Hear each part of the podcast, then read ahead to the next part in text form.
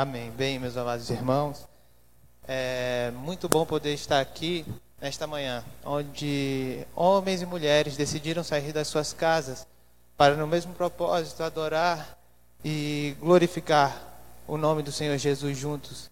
Isso é muito bonito, é muito importante, tem muito valor, tem poder. A Bíblia, Jesus disse que aonde estiverem dois ou três reunidos no nome dele, ali ele se fará presente. Portanto, o Senhor Jesus está aqui. E nesse mesmo sentido, eu gostaria que todos abrissem as suas Bíblias no livro de João, no Evangelho de João, capítulo 11, do versículo 25 ao 26. É, vamos ler juntos? Disse de Jesus: Eu sou a ressurreição e a vida. Aquele que crê em mim, ainda que morra, viverá. Quem vive, crê em mim, não morrerá eternamente. Amém. Só até aí. Gostaria que todos abaixassem suas cabeças para que nós pudéssemos orar em reverência. Santo Deus, muito obrigado por mais um dia que o Senhor nos deu. Abre os nossos corações, Senhor. Abre as nossas almas, as nossas mentes, ó Pai, para que nós possamos em, escutar a Sua voz. Nos dá humildade, ó Pai. Nos faz sensíveis para poder escutar a tua voz. Essa é a minha oração hoje, ó Deus, em nome de Jesus. Amém. Bem, meus amados irmãos, essa foi a palavra de encorajamento que o Senhor Jesus deu a Marta, quando ela tinha acabado de perder o seu irmão Lázaro. Eu não quero me ater muito tempo nessa história, mas a única coisa que eu gostaria de dizer sobre essa família é que eles puderam experimentar o recomeço dado por Deus. E esse é o nosso tema, recomeço. Eu gostaria de tirar três lições pontuais nessa fala de Jesus. A primeira é quando ele fala que é a ressurreição. Talvez ressurreição seja a palavra mais parecida e mais próxima de recomeço desse texto. E eu posso dizer que já experimentei a ressurreição de Cristo. É, porque eu digo que experimentei a ressurreição de Cristo na minha vida emocional. Em 2017 foi meu último ano em Aracaju e foi um ano muito difícil para mim, porque eu estava em, eu ia realizar o meu primeiro vestibular e não sabia muito bem o que fazer, não sabia como estudar e eu estava inseguro. Também eu fazia parte de um pequeno grupo e eu costumava dar as palavras e estava um pouco cansado porque existem certas coisas, eu digo que o pequeno grupo é maravilhoso, mas quando você lida com jovens que são meio difíceis, tem alguns problemas que vão te deixando cansado, cara. Eu lembro que é até engraçado. Eu lembro que uma vez eu estava falando para um jovem e eu empolgado, me preparei com aquele entusiasmo para poder passar a mensagem do Senhor Jesus. E aí eu falando, a fé vem pelo ouvir e ouvir da palavra de Deus. Aí o jovem levanta a mão e quando ele levantava a mão já sabia que não ia ser muito bom. Aí ele levanta a mão e fala: Olha só, o evangelho que você está me falando, meu filho, não serve para mim. Você está falando que a fé vem pelo ouvir, então quem é surdo não vai receber a fé. Eu falo, sério, Jesus, pelo amor de Deus. Assim não dá. O cara falando, e ele, tão cara de pau, ele chegou para mim e falou assim: Mas só que eu sei que a culpada não é a Bíblia. O culpado é você e a forma como você está falando. E eu, meu Deus, Senhor, eu não quero fazer parte disso, estou cansado disso. E isso repetidas vezes, você vai cansando. Outro aspecto também que estava é, machucando a minha vida emocional era a igreja que eu fazia parte, extremamente conservadora, e todo, todo domingo de manhã, não, primeiro domingo do mês, tinha uma coisa chamada sessão. Aqui não tem, graças a Deus. É, e aí, declaro aberta mais uma assembleia, e eu, ai meu Jesus. Eu já estava perdendo entusiasmo e tomava algumas decisões, eu não estava mais acreditando nessa coisa de igreja. E quando meu pai falou a notícia que eu viria para Cabo Frio, eu vi como uma oportunidade. Eu falei, Senhor, eu acho que é, não é para mim essa coisa de igreja. Senhor, eu tenho fé no Senhor, a minha vida espiritual está firme no Senhor. Eu tenho saúde física, pratico esporte, Senhor, mas a minha vida emocional está arrasada. Eu acho que essa é a oportunidade que o Senhor está me dando para sair da igreja. Eu vou ver se eu entro na faculdade, ó Deus, para poder me afastar desse meio. E aí a gente veio aqui para Cabo Frio, veio para a igreja do Braga e eu posso dizer que vocês fizeram parte da ressurreição da minha vida emocional. Sempre me tratando com muito amor, com muito carinho. É, eu lembro da Valdineia, cara, muito obrigado, tia Val. Ela, todo dia, ela insistia assim, todo domingo ela falava, ah, vem para o pequeno grupo, vem para não sei o quê. E eu estava tão desanimado, eu falava, não, tia, tá, eu tenho que estudar. E ela todo domingo persistindo, cara. Eu ficava impressionado, falei, essa mulher não tem vergonha, não? Toda vez eu falando, caraca, eu falo que não vou, que não quero, que eu tenho que fazer, e ela vem e persiste. Mas isso é importante, tia, isso é carinho, é amor, persistência, amor de Deus para causar ressurreição em uma vida emocional arrasada. É muito bacana e eu agradeço a vocês por isso. Muito obrigado, muito obrigado, tio Moisés. Muito obrigado a todos que participaram dessa ressurreição. Como é bom para mim poder falar isso aqui. E a igreja do Braga não tem assembleia, já foi a primeira coisa que eu já fiquei feliz. Falei, caraca, não sei se tem em outro momento, pastor, não sei se está aqui. Tem assembleia em outro momento? Quais são os dias da assembleia? Então, exatamente. Três em três meses e não é no domingo de manhã. Aí eu já fiquei animado, falei, pô, graças a Deus. E a igreja do Praga participando da minha história, trazendo a ressurreição para a minha vida, era muito bacana vir. Aí eu fui melhorando, fui criando esse entusiasmo de novo depois. E graças a Deus, é muito interessante o que eu vou falar agora. Não passei no vestibular em 2018. Estudei, estudei e não passei. O Senhor, meu Deus, eu queria passar. E eu imagino se eu tivesse passado e mudado de cidade naquela época, é, como seria a minha vida hoje? Assim, eu teria me afastado totalmente da igreja. Seria o passo principal para me afastar. E esse ano eu recebi a notícia, agora no meio do ano, há pouco tempo, que tinha passado no vestibular. E eu passei com o FIES. E o FIES pode usar qualquer nota é, de todos os anos que você fez Enem. E o que é interessante é que eu passei com a nota de 2018, em uma época que era muito difícil de passar no Enem, é, porque cortaram metade das bolsas, e eu consegui ser aprovado com a nota daquele ano que eu estava com a minha vida emocional destruída. Isso é impressionante como o Senhor faz, ele mostrando, olha só, naquela época não era para você, mas agora é, porque eu já te tratei. Então espere, o Senhor é a ressurreição. Eu falei da vida emocional, mas o, re, o, Senhor é a ressurreição de todas as áreas da sua vida. Lázaro aqui, que foi a história que a gente leu, o texto, ele recebeu a ressurreição da vida física. Talvez você esteja doente, esteja passando mal, esteja cansado, mas o Senhor é a ressurreição. O Senhor é a ressurreição da sua vida espiritual, da sua fé. Ele é a ressurreição. Talvez é, com o mundo que vivemos hoje, de doença, de pandemia, de recessão econômica, as pessoas digam: ah, não vai dar, não dá para ter lucro em um país que vai passar por uma das maiores recessões.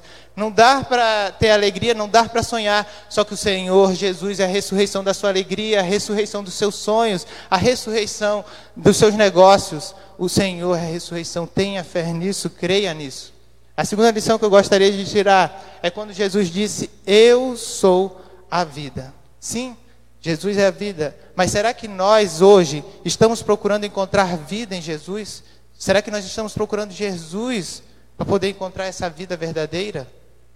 É a dúvida que eu tenho, é a pergunta que eu sempre me faço. Eu lembro que eu tinha um amigo, eu não vou falar o nome dele, mas ele usava muita, muita maconha usava drogas, e, eu tentava é, falar um pouco do amor de Jesus, tentava conscientizar ele da melhor forma que eu podia. E uma vez me marcou muito quando ele me disse: Eu preciso usar essa droga para me sentir vivo. Ele estava procurando a vida no pecado. É, talvez o seu pecado é, não seja usar drogas, seja outro. Mas eu digo: não se engane muito antes do coronavírus. Existe um vírus que vem matando pessoas durante, durante várias gerações. O vírus chamado pecado. E esse pecado, nós já nascemos com ele. E precisamos tratá-lo. Talvez o seu pecado não seja, como eu falei, é, usar drogas, seja o sexo ilícito, você procura encontrar vida se complacendo é, sexualmente, humanamente falando, Talvez seja ambição, você acha que o dinheiro vai te trazer uma vida melhor, vai te dar a vida verdadeira. Mas não, essas coisas não podem trazer vida, o pecado não pode trazer vida, nem coisas boas podem trazer vida. Casamento não pode, é, amigos não podem, drogas não podem, faculdade não pode, títulos não podem. A única pessoa que pode te dar vida é o Senhor Jesus. Procure vida nele. Procure encontrar a vida nele, vá com ele com o coração aberto, Senhor, eu quero receber a vida que o Senhor tem para me dar. Vá com fé nisso. É, existe um, um, hino que eu gosto muito, eu até anotei aqui, hino 259 do cantor cristão, e ele fala assim: Meu amigo, hoje tu tens a escolha, vida ou morte o que vais aceitar. Então a escolha é sua. Você tem, a, você tem a escolha. Você pode escolher a vida ou a morte. Mas para isso você precisa ter fé. E esse é o terceiro ponto que eu gostaria e o último para poder terminar a mensagem nesta manhã. E é a fé. O Senhor Jesus pergunta a Marta: Você crê? Você tem fé? E eu acho que esse é o questionamento que o Senhor nos faz hoje. Eu conheci várias pessoas que diziam: Ah, eu não acredito em nada, eu não tenho fé em nada. Mas até a pessoa que diz que não tem fé precisa ter fé. É, você precisa ter fé em várias áreas da sua vida. Eu estava lendo sobre agricultura e como isso vem estragando. Nós, quando compramos o alimento, precisamos ter fé de que aquele cara não usou agrotóxico demais.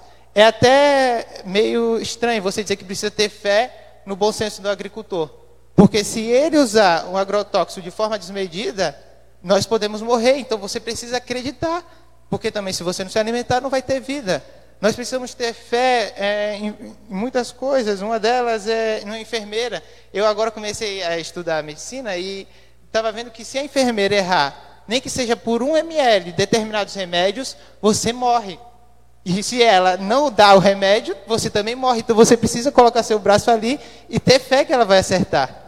Você precisa ter fé em várias coisas. Quem aqui veio de moto hoje? O Ezequiel está aqui? Ezequiel veio de moto, eu vi ele. O irmão ali veio de moto também. Vocês sabiam que morrem mais pessoas de moto no Brasil do que na guerra da Síria? Morreram mais pessoas de moto no Brasil do que a guerra da Síria. Todos os dias morrem pessoas de moto. E você tem que ter fé que o seu companheiro de trânsito vai respeitar o sinal e não vai ultrapassar. Você precisa ter fé em várias coisas da vida, em coisas simples. Alguém aqui conhece o pedreiro ou o engenheiro que projetou essa igreja? Ninguém conhece? Mas vocês sabiam que se ele errou algum cálculo, que se o pedreiro, que se o pedreiro fez alguma coisa errada, ou o servente errou alguma coisa, esse templo pode desabar? Então todos vocês depositaram a sua vida, todos vocês disseram: Eu tenho fé e eu acredito que esse templo não vai desabar. Eu acredito no trabalho daquele cara que fez esse prédio direito. E vocês decidiram depositar a sua vida nisso. E essa é a ideia. É depositar. Porque assim como sem fé nas coisas do mundo, sem fé em outros seres humanos não há vida humana, sem fé em Jesus Cristo não há vida eterna. Você precisa depositar a sua fé em Cristo Jesus. E eu estava lendo, depositar sua fé é acreditar que Ele tem novos recomeços, é acreditar que Ele é a ressurreição, que Ele é a vida. Deposite a sua fé. Eu estava lendo que você precisa acreditar que Jesus é o seu recomeço. E eu estava lendo uma vez no The Wall Street Journal um rapaz falando na bolsa de valores que ele já perdeu tudo várias vezes e ele viu vários colegas se suicidando por conta que perderam dinheiro e ele falou: eu sempre acreditei que eu podia recomeçar. E ele fala: Eu nunca vi a vida como começo, meio e fim. Eu via a vida como eternos recomeços, como vários recomeços. Você precisa estar sempre recomeçando e precisa sempre acreditar que Jesus tem um novo começo para você. Você tem que acreditar que Jesus é a ressurreição, que Jesus é a sua vida. Tenha fé em Cristo. Bem, a minha mensagem termina por aqui. Eu vou precisar viajar hoje mas foi muito bom, foi um grande privilégio falar a vocês. Gostaria que todos abaixassem as cabeças nesta manhã, para que eu pudesse orar. É, eu não sei quem está passando aqui, se tem a sua vida emocional destruída, se tem a sua vida física destruída, se tem sua vida é, espiritual destruída. Mas você pode acreditar que o Senhor Jesus é a ressurreição e a vida. E eu gostaria de orar por vocês hoje. Porque eu tenho fé também. Que assim como ele fez comigo, assim como ele me salvou, assim como ele trouxe a ressurreição para minha vida, ele pode trazer para a sua também. Santo Deus, muito obrigado, ó Pai, por esta manhã. Muito obrigado pelos irmãos que aqui estão, ó Deus. Esteja com eles, ó Pai, para que eles, ó Deus, recebam a sua ressurreição. Ó Deus, ajude-os a procurar vida no Senhor, ó Pai. Nos ajuda, Pai. Nós queremos ter fé, aumenta a nossa fé. Ajuda no Senhor em relação à nossa incredulidade. Essa é a minha oração hoje, ó Pai. Em nome de Jesus. Salva, ó Pai, as pessoas que aqui estão. Salva, Senhor, as pessoas que estão nos assistindo pela internet, ó Deus. Cuida deles também, ó Pai. Que eles aceitem o convite, ó Pai, de viver um relacionamento íntimo contigo. Em nome de Jesus, ó Pai. Essa é a nossa oração hoje. Amém.